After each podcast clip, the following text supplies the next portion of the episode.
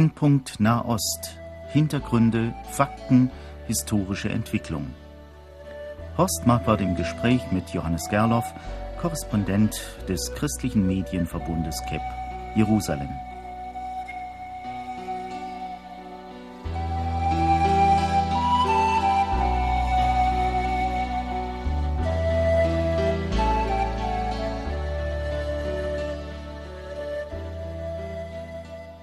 Brennpunkt Nahost steht über dieser Sendung, über dieser Sendereihe. Wenngleich wir heute, verehrte Hörerinnen und Hörer, vielleicht nicht so sehr nur im Nahen Osten sein werden, wie Sie noch im Verlauf der Sendung hören werden. Ich habe die Freude, Johannes Gerloff heute wieder einmal im Studio hier vor mir zu haben. Das ist ja nicht so häufig, meistens tauschen wir uns telefonisch aus. Ich freue mich, dass ich ihn hier vor mir sehe nach vielen, vielen Reisen. Wir haben einen kleinen Untertitel für diese Sendung unterwegs notiert. Johannes Gerloff hat einiges erlebt in den letzten Wochen. Im Sommer, nicht gerade als Urlaubsreise, aber viele neue Eindrücke hat er gesammelt und davon wollen wir sprechen. Zuerst aber mal Israel selbst. Johannes Gerloff, da ist ja einiges im Umbruch. Der Regierungschef ist zurückgetreten. Wie wird es dann dort weitergehen? Ja, also Zipi Livni wurde jetzt zunächst einmal innerhalb der Kadima-Partei zur äh, Parteivorsitzenden gewählt. Äh, daraufhin hat Ehud Olmert seinen Rücktritt eingereicht. Er ist nach wie vor geschäftsführender Regierungschef, bis eine neue Regierung dasteht. Und Frau Livni muss sich jetzt darum bemühen, eine Regierungskoalition zustande zu bekommen. Und das wird in der nächsten Zeit eines der beherrschenden Themen sein in Israel im nächsten, im kommenden Monat jetzt. Und man wird sehen, ob das, ob Frau Livni eine äh, Regierungskoalition zustande bringt oder ob das dann letztlich vermutlich im November zu Neuwahlen führen wird.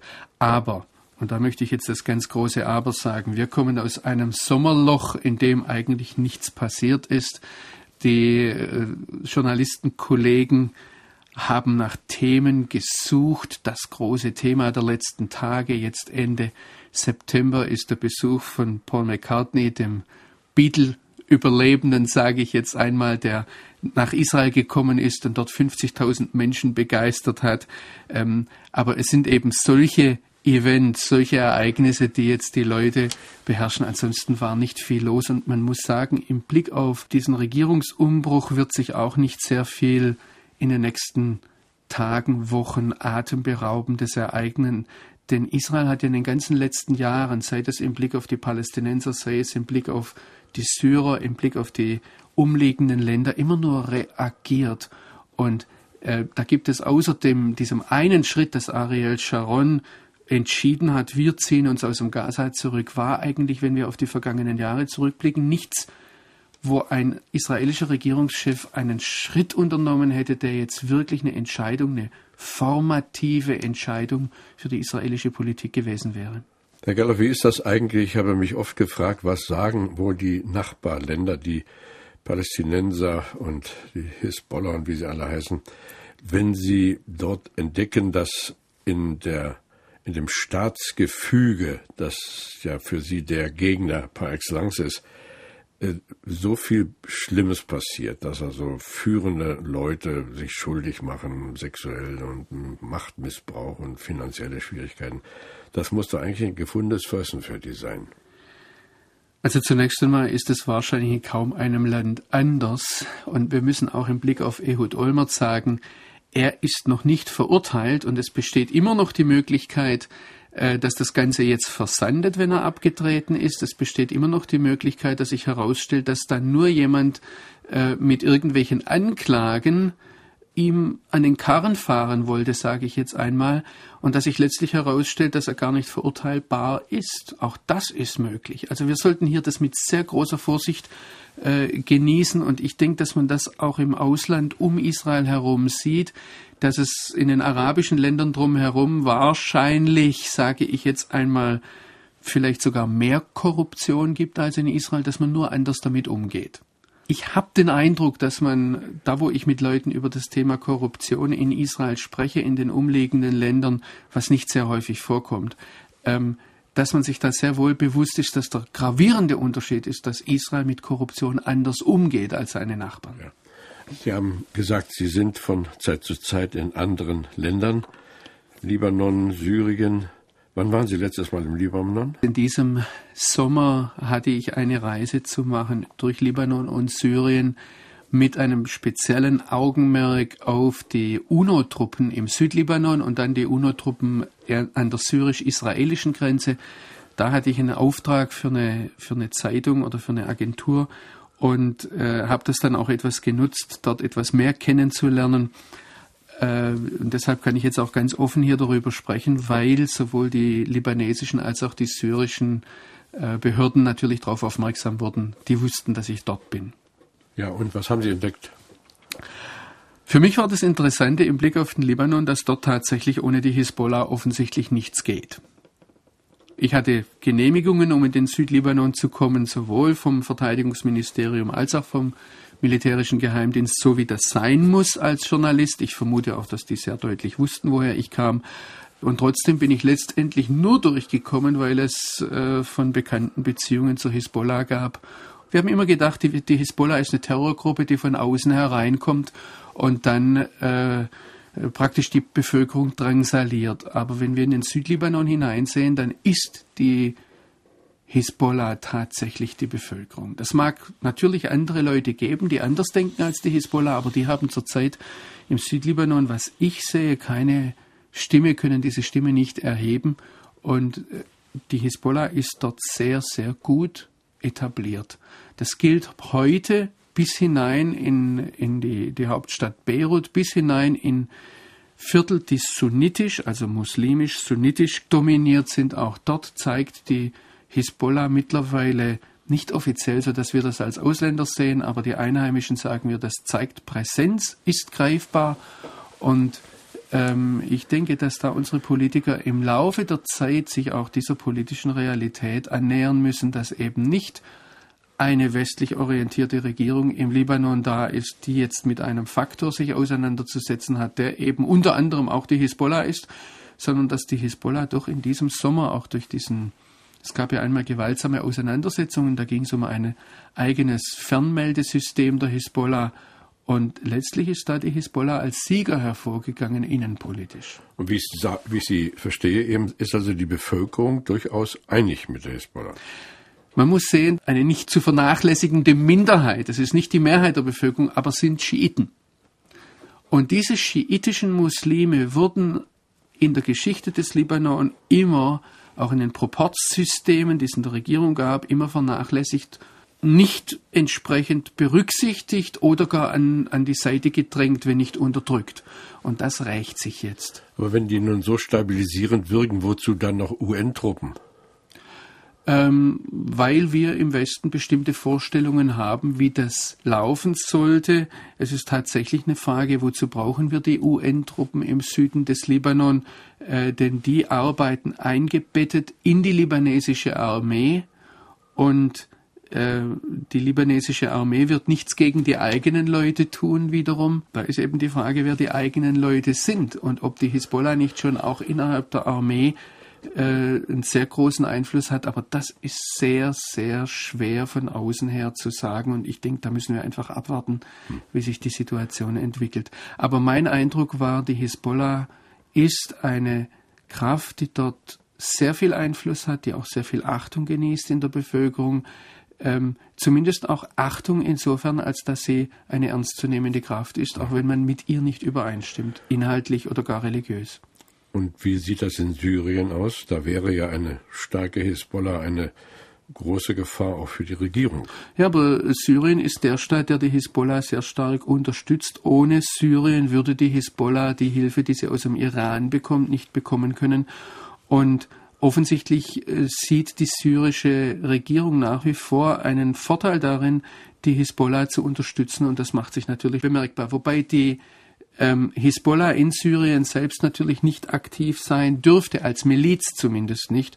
Und wir haben in Syrien eine ganz andere Atmosphäre. Es ist dort eine sehr strikte Herrschaft, sage ich jetzt einmal, vergleichbar mit der ehemaligen DDR, wo alles fest im Griff eines Regimes ist und das spürt man schon sehr stark.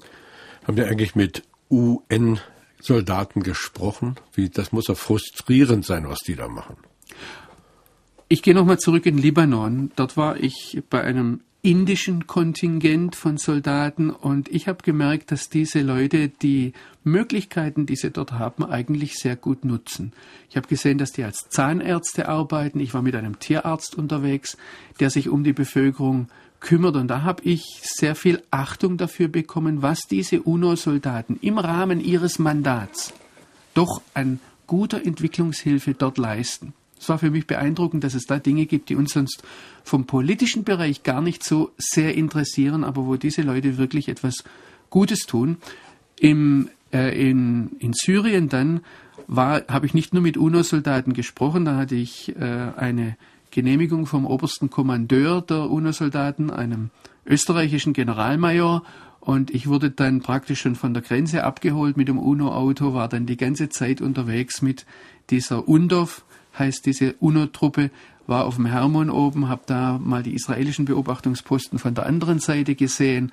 Also war ganz auf der UNO-Seite unterwegs. Die haben mir auch vorgeführt innerhalb des Lagers, was sie dort machen, wie diese UNO-Soldaten leben, was ihr Mandat ist, eben zu beobachten, diese eigentlich ruhigste Grenze, die wir im Nahen Osten haben zwischen Syrien und Israel. Ja. Und wenn es doch wieder krachen würde, könnten die kleinen Militäreinheiten kaum was ausrichten. Das ist nicht ihr Mandat.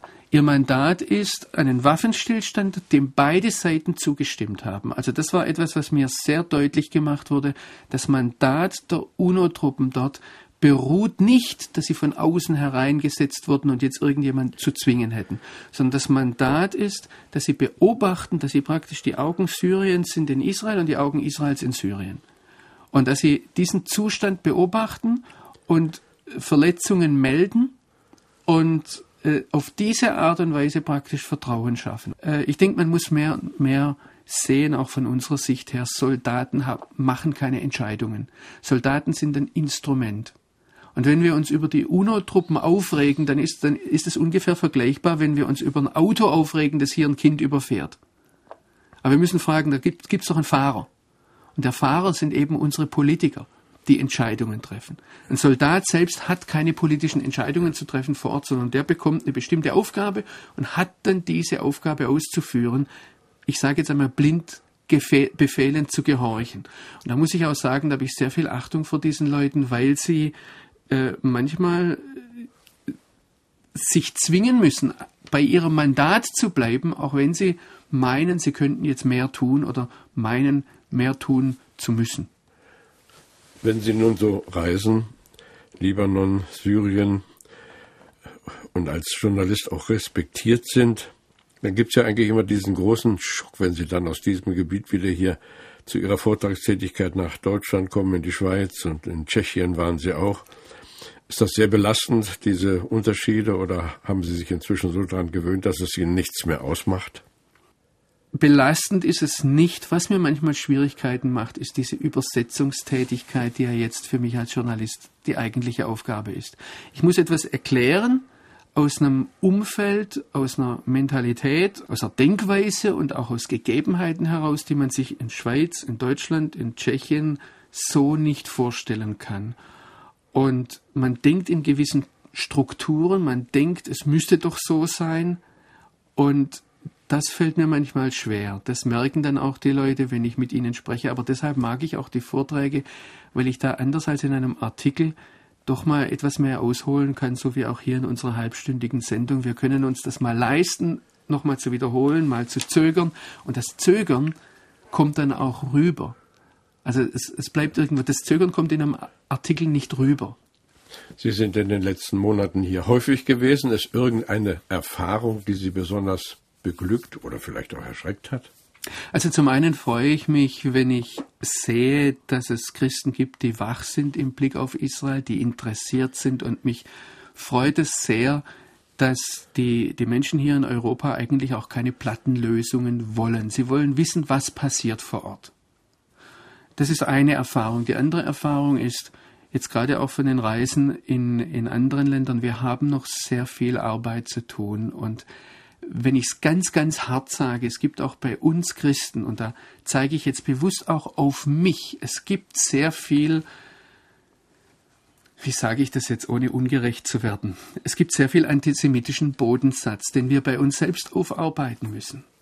Der, der dann auch manchmal in Fragen rüberkommt. Mir war das jetzt gerade auf einer Konferenz aus Anlass 60 Jahren Israel in der Schweiz, wo einige jüdische Geschwister noch dabei waren, messianische Juden und ich und noch andere Leute.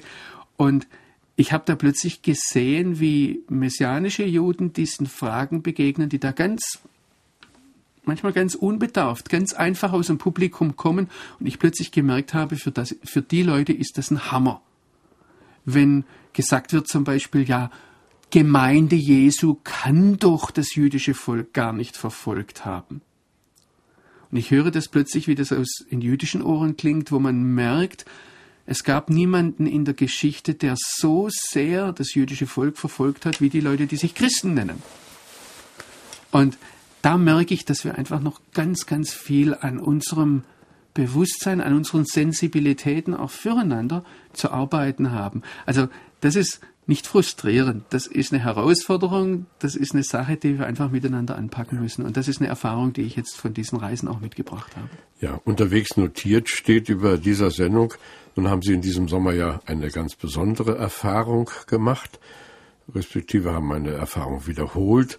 Sie sind weit gereist und kamen bis nach Indien. Da fragt man sich natürlich, was tut ein Nahostkorrespondent, der in Israel seinen Sitz hat, was tut der in Indien? Ja, das habe ich mich auch lange gefragt. Ich habe mich in diesem Frühjahr, im Februar, endlich von einem guten Freund aus dem Schwarzwald äh, von Fritz Schanz breitschlagen lassen, endlich mal mitzugehen. Er macht regelmäßig Indienreisen alle Jahre, ich glaube alle halbe Jahre sogar gibt es da eine Reise nach Indien und zwar zu diesen Kinderheimen Netanya, Nasapur. Ähm, das ist eine Arbeit, die ist entstanden in den vergangenen 40 Jahren, hat so angefangen, dass ein indischer Vater, äh, der sogenannte Vater Komanapali, hat ein Geschäftsmann aus äh, Westindien, hat zu seinen eigenen sieben Kindern noch fünf Waisen aufgenommen, hat dann Deutsche um Hilfe gebeten. Die haben nicht nur Geld geschickt, sondern haben äh, inhaltlich, geistlich Hilfe angeboten. Und daraus ist heute eine, eine Kirche erwachsen, die über 100.000 Mitglieder hat. Da kriegt man ja den Mund nicht zu. Ja, das ist also, es ist auch eine, eine faszinierende Wie ist das denn zu erklären? Sache. Was ist da passiert? Ich habe den Bischof Sinkomanapale im Frühjahr gefragt, was ist denn das Geheimnis für die Erweckung bei euch? Sie haben jedes Jahr ungefähr 2000 Taufen. Und dann schweigt er und nach einiger Zeit, wir waren da unterwegs auf, äh, ein, im Dschungel irgendwo, und dann sagt er, weißt du Johannes, das Geheimnis ist so groß, ich weiß es selbst nicht.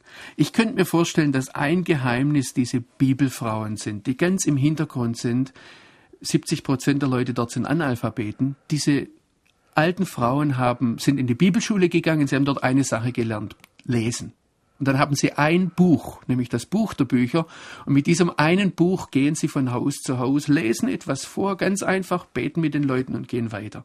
Mein Verdacht ist, dass hier bei diesen einfachen äh, Leuten, dass da vielleicht ein Schlüssel liegt. Aber was mich jetzt in, in puncto Israel fasziniert hat bei diesen Indern und nicht so recht loslässt, bei diesen ganz einfachen Leuten. Wir waren in Slumgebieten, da gibt's äh, eine Lepra-Kolonie. Also ich habe zum ersten Mal auch Aussätzige gesehen und das ist eine Sache, die mich nicht so recht loslässt. Aber was mich jetzt packt, ist, wenn diese Leute ganz einfach die Bibel lesen. Sie schlagen die Bibel auf, lesen von vorne nach hinten durch dann kommen sie auf Israel. Und dieser Vater Komanapalli, der war übrigens ein Nachfolger von Mahatma Gandhi, hat sich als Freiheitskämpfer unter den Briten ein, oder gegen die Briten einen Namen gemacht. Der hat schon in den 40er Jahren äh, oder in den 50er Jahren, dann und 60er Jahren Fasten- und Gebetstage ausgerufen für Israel. Die haben das alle, alles mitverfolgt. Und die erste Frage, die mir dort bei einem dieser Vorträge dann gestellt wurde von den Indern. Ich wusste ja gar nicht, was geht in diesen dunklen Köpfen vor. Ja, was denken die? Ich kann da nichts von den Gesichtern ablesen. Die erste Frage war, ja, wissen dann die Leute in Israel, dass es hier Tausende von Christen im Dschungel gibt, die täglich für Israel beten? War ich etwas platt? Ich habe politische Fragen, geistliche Fragen erwartet. Habe ich gesagt, nee, das weiß ich nicht. Aber ich werde es Ihnen sagen. Und da brüllt mich diese ganze Masse von Leuten begeistert an mit Halleluja. Dann sage ich, ihr sprecht ja schon Hebräisch. Dann sagen sie nochmal Halleluja. Ähm, und dann die zweite Frage war, aber da sieht man etwas, wie diese Leute denken. Die zweite Frage war ja, ob ich denn wüsste, wer die Weisen aus dem Morgenland gewesen seien. Und ich habe dann überlegt, was soll denn die Frage jetzt? Und denk dann, ein Inder fragt dich, na, dann sagst du, na, das müssen natürlich Inder gewesen sein. Ja, rufen sie alle wieder Halleluja. Und äh, ich habe dann nachgeschoben, ich bin ja schließlich doch noch Deutscher und Journalist, habe gesagt, naja, es könnten auch objektiverweise gesehen Iraner oder Iraker gewesen sein. Und dann sagt der Bischof, der mich da übersetzt hat, in diese Staatssprache Telugu, sagt, na, das übersetze ich nicht. Also so ist es gelaufen. Es war eine ganz bewegende Sache und ähm, ich wurde jetzt gefragt, dort etwas dienstlich zu tun und bin deshalb jetzt im Sommer noch einmal nach Indien gekommen und durfte dann auch etwas mehr Zeit dort in der Bibelschule verwenden, habe mit den Bibelschülern Austausch gehabt. Und das war für mich eine Sache, dass mir gerade aus diesem Kontrast Europa-Indien deutlich wurde, dass wir selbst in israelfreundlichen Kreisen, das sind die Fragestellungen, sind die Dinge, wo wir meinen, uns selbst verteidigen zu müssen, dass wir mit dieser Last, diesem Ballast von 2000 Jahren antisemitischen Christentums, das schleppen wir mit. Und diese Leute dort, äh, das sind noch vor einer Generation Animisten gewesen. Ja, mir hat, ich habe einen Pastor dort im Dschungel getroffen, der hat mir erzählt, dass er der Hauptgeisterbeschwörer in seinem Dorf gewesen ist und jetzt ist das ganze Dorf äh, christlich und liebt Israel. Ja, an manchen Stellen habe ich zu viel der Ehre bekommen. Einmal haben sie mich auf einem Bett ins Dorf getragen, ja, weil alles schlammig war. Meinten sie, der Gast aus Jerusalem darf sich die Füße nicht schmutzig machen. Und äh, ich habe dann versucht, ihnen klarzumachen, dass ich auch ein normaler Mensch bin. Aber das war eine geballte von der Bibel her begründete Liebe, die einem da entgegenkommt, die, die, ich weiß als Deutscher, als Europäer gar nicht so richtig, wie ich damit umgehen kann. Und diese Leute haben keine antisemitische Geschichte, die haben nie Juden gesehen, die, ähm, die kennen das alles nur aus der Bibel. Wie ist denn die Gesamtsituation dieser israelfreundlichen Inder? Leiden die auch unter der Verfolgung? Wir hören ja immer wieder von schrecklichen Übergriffen von fanatischen Hindu-Anhängern. Gelegentlich sind es wohl auch Maoisten. Haben Sie da Erfahrungen gemacht oder was gehört? Sind Sie Menschen begegnet, die unter dieser Verfolgung leiden? Ja, also ich habe sogar äh, ehemalige maoistische Terroristen kennengelernt, die heute Pastoren sind. Einer davon hat selbst, war selbst beteiligt an einem Anschlag auf einen Pastor, haben diesen Pastor erschossen. Äh, und heute ist er selbstgläubig, ist selbst Pastor. Er hat mir das alles so erzählt. Das ist ganz nah dort. Und die Angst vor Verfolgungen sitzt diesen Leuten ganz tief im Genick.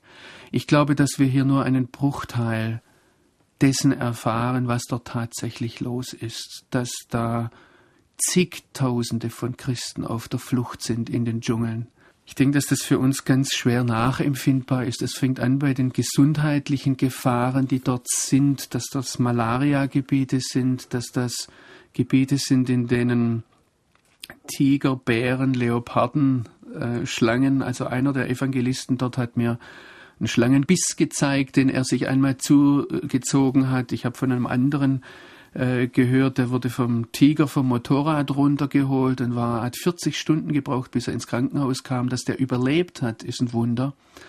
Ich vermute, dass da Menschen ums Leben kommen, von denen wir nie etwas erfahren.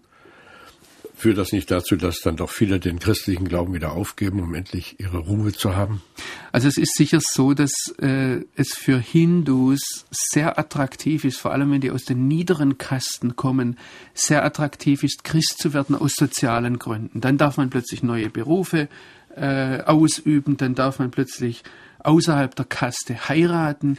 Äh, da, da bieten sich sehr viele Möglichkeiten, weil vor allem die niederen Kasten der sogenannten unberührbaren oder gar kastenlosen, die müssen ja die Dreckarbeiten in der hinduistischen Gesellschaft machen. Und wenn die Christen werden, dann bieten sich neue Möglichkeiten. Und wenn da jetzt plötzlich eine massive Verfolgung kommt, und da habe ich auch gehört, da sind dann Leute wieder zurückgegangen in ihren alten hinduistischen Glauben. Aber ich bin Leuten begegnet, die auf eine beeindruckende, faszinierende Art und Weise ihren Glauben bekennen und sowohl Terroristen als auch Hindus gegenüber klar sagen, ihr könnt uns umbringen. Einer sagt dort, wir haben, da kamen die Terroristen und haben den Leuten gesagt, wir werden euch, äh, wenn ihr eurem Glauben nicht abschwört, werden euch umbringen. Und dann sagt er so ganz einfach, ihr könnt uns umbringen, aber wir werden euch das vergeben, denn das ist der Weg Jesu. Eigentlich ist es ja erstaunlich, dass der prozentual geringe Anteil von Christen in der indischen Gesellschaft so viel Gegnerschaft hervorruft. Ja, also äh, wir haben offiziell im, im Staat Andhra Pradesh, wo ich jetzt war, 1,4 Prozent Christen, aber ich denke, die eigentliche Herausforderung liegt da, wo eben Leute zum Glauben an Jesus kommen, die aus dem hinduistischen Teil kommen oder aus Stammesreligionen, die vorher Animisten waren und wo wir gar keine Zahlen auf der Hand haben. Ja, wenn Sie nun, lieber Herr Gerloff, da im Nahen Osten reisen konnten, Israel sowieso, Syrien, Libanon und jetzt diesen großen Sprung nach Indien, ist ja eine ungeheure Erfahrungserweiterung, auch der Horizont weitet sich. Was ist die Quintessenz eigentlich all dieses Reisens und der Entdeckungen, die Sie da machen? Was mich bewegt ganz aktuell ist die Tatsache, dass wir hier in Deutschland eigentlich in einem unwahrscheinlichen Luxus leben. Wir bekommen sehr viel Informationen über Israel. Dort in Indien haben die Leute überhaupt keine Möglichkeiten in dieser Richtung. Und das bewegt mich natürlich schon. Wie kann man diesen Leuten äh, Informationen, gerade auch zum Gebet, weitergeben? Wie kann man ihnen helfen, das besser zu verstehen, was Gott von der Bibel her in ihr Herz hineingelegt hat? Ja, und wenn nun Menschen, die relativ wenig vom heutigen Israel wissen, so treu beten, ist das ja auch beschämend für uns. Ja, das stimmt. Ich denke, wenn wir einmal aus der himmlischen Sicht das Ganze sehen, wird es vielleicht nochmal ganz anders aussehen, auch welche Wirkung diese Gebete dieser Inder gehabt haben, ganz abgesehen davon, dass die Inder heute ein Sechstel der Weltbevölkerung stellen, mehr als die Europäer. Und da werden wir als Weise, als Deutsche, als Amerikaner höchstwahrscheinlich in der Minderheit dastehen im Himmel. Ja, und trotzdem soll uns das jetzt ein Ansporn sein, auch unsererseits noch viel treuer für Israel zu beten, auch im Blick auf eine möglicherweise neue Regierung, dass Gott doch seine Herrschaft dort kundtun wolle. Wir haben den Glauben, dass er der König aller Könige und der Herr aller Herren ist. Vielen Dank, lieber Johannes Gerloff, viel Segen und Bewahrung auch weiterhin auf den Reisen. Irgendwann wird es ja nun wieder so ein bisschen in das Winterquartier gehen. Hoffentlich. Sie werden wieder tätiger in Israel selbst sein. Unterwegs notiert stand über dieser Sendung. Wir verabschieden uns von Ihnen und wünschen Ihnen Gottes Segen.